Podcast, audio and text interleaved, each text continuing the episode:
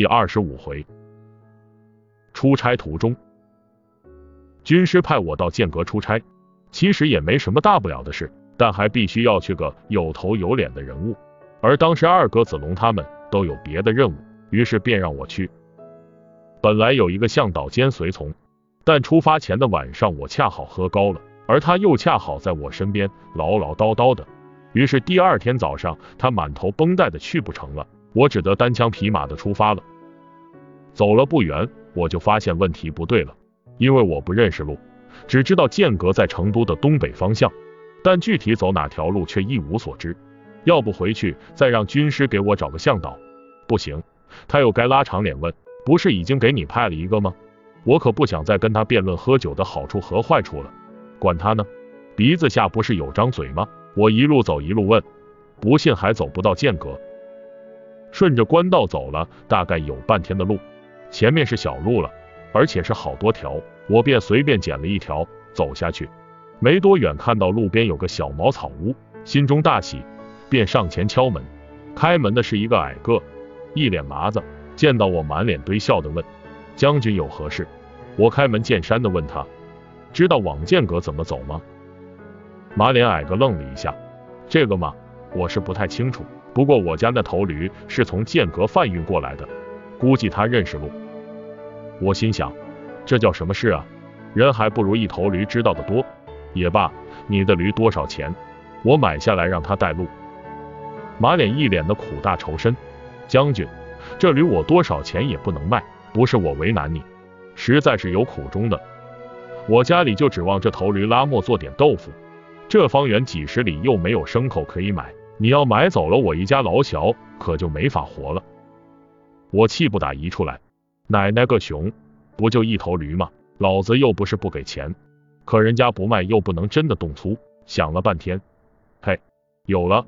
我对那马脸说：“这样吧，我用我的马换你的驴，这样行了吧？”马脸大喜，如此甚好，如此甚好。出了茅屋，我便上了驴背。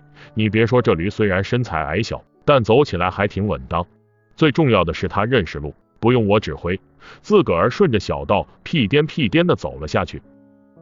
眼瞅着天色变暗，我骑着小驴上了一个小山头，四下看了一下，发现山脚左边有一处炊烟，于是便一拍驴屁股朝那边走去。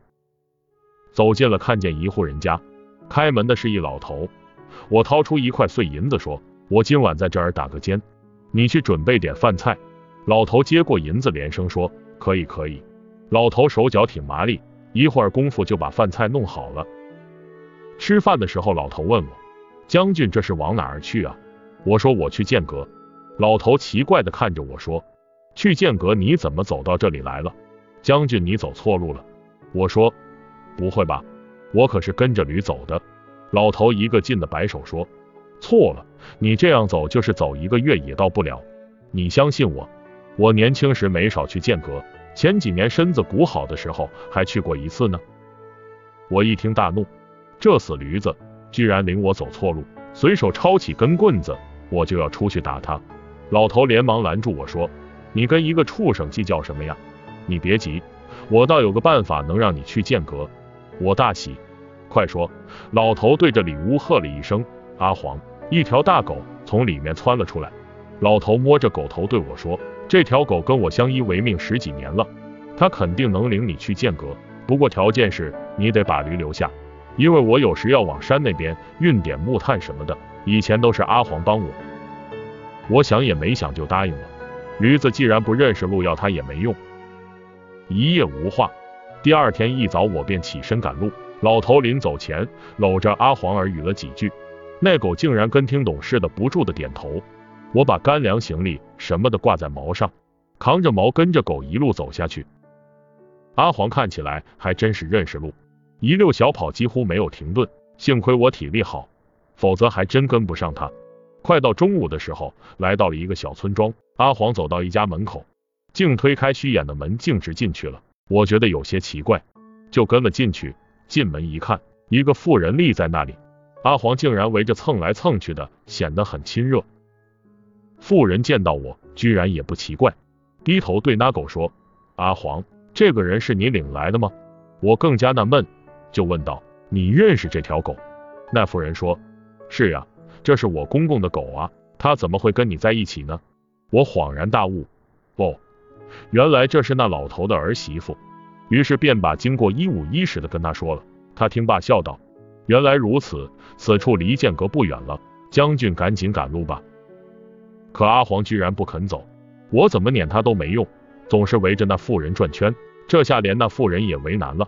他说：“平日里都是公公调教的，我也没办法指使他。”正在我束手无策的时候，那妇人又开口了：“将军莫慌，奴家保证能让将军顺利到达剑阁。”说罢进了柴房，不大功夫抱出一只鸭子来，对我说：“将军要是信得过奴家，就让这鸭子给你带路好了。慢是慢一些，但跟他走绝对没错。”鸭子居然也能带路，我长这么大没经历过这么荒谬的事，但眼下实在没招，心一横，也罢，总比我一个人摸黑走强。于是便赶着鸭子上路了。那鸭子摇摇摆摆的前面走着，我满脸无奈的在后面跟着，越走越觉得窝囊。正懊恼呢，忽然从旁边树林里窜出一只红毛狐狸，叼起鸭子就跑。我愣了一下，大喝一声，拎着毛就追。那狐狸本来行动快捷，但叼着鸭子就跑不了那么快，时不时的还得放下鸭子歇会儿，一直跟我保持着一段距离，也不知追出去多远。前面有个小树林，狐狸噌的钻进去了，我跟进去找了半天也没找到，别提多上火了。鸭子没了，我怎么去剑阁啊？从树林里出来，我眼前一亮，前面居然是一条官道，路边还有个界石，上面写着两个大字。剑阁，当时我那个心花怒放啊，这真叫踏破铁鞋无觅处，得来全不费工夫啊。在剑阁办完事，他们派人把我送回来。